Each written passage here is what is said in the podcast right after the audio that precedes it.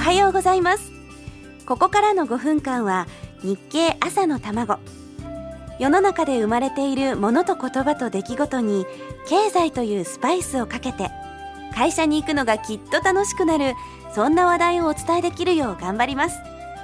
お相手は林さやかです。この番組は聞けばわかる読めばもっとわかる日経日本経済新聞がお送りします。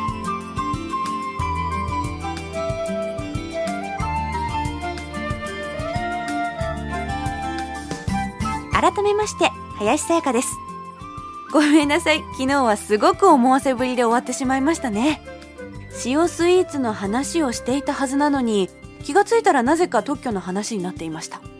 そう。食べ物と特許のお話。ここにはいろんな噂があります。中でも気になるのはあのケンタッキーフライドチキンの作り方は特許を取っているので真似をしたら法律違反になるという噂。これ気になりませんか？試しにインターネットで検索してみたら出てくる出てくる。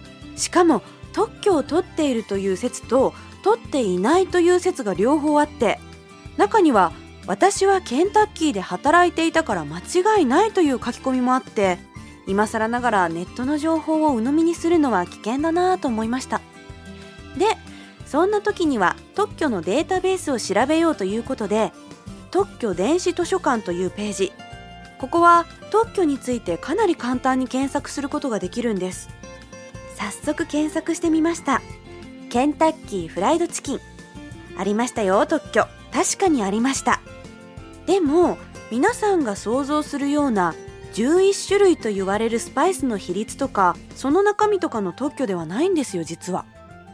揚げ物を作る機械と揚げ方の特許とか積み重ねて使っても油が均一に回る受け皿の特許とか寄生虫が原因で起こる病気に強い動物を作る餌の特許とか実はスパイス以外にもあの味を出すためにはいろんな努力と研究が積み重ねられてきてその結果として出来上がっているっていうことがとてもよくわかる特許の数々だったんです。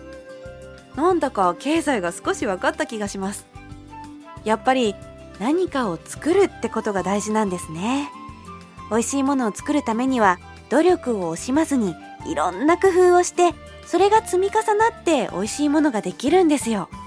きっとそれも経済ってことなんです。美味しい経済は美味しいものづくり。卵から生まれたひよこが育って鶏になって美味しいフライドチキンができること。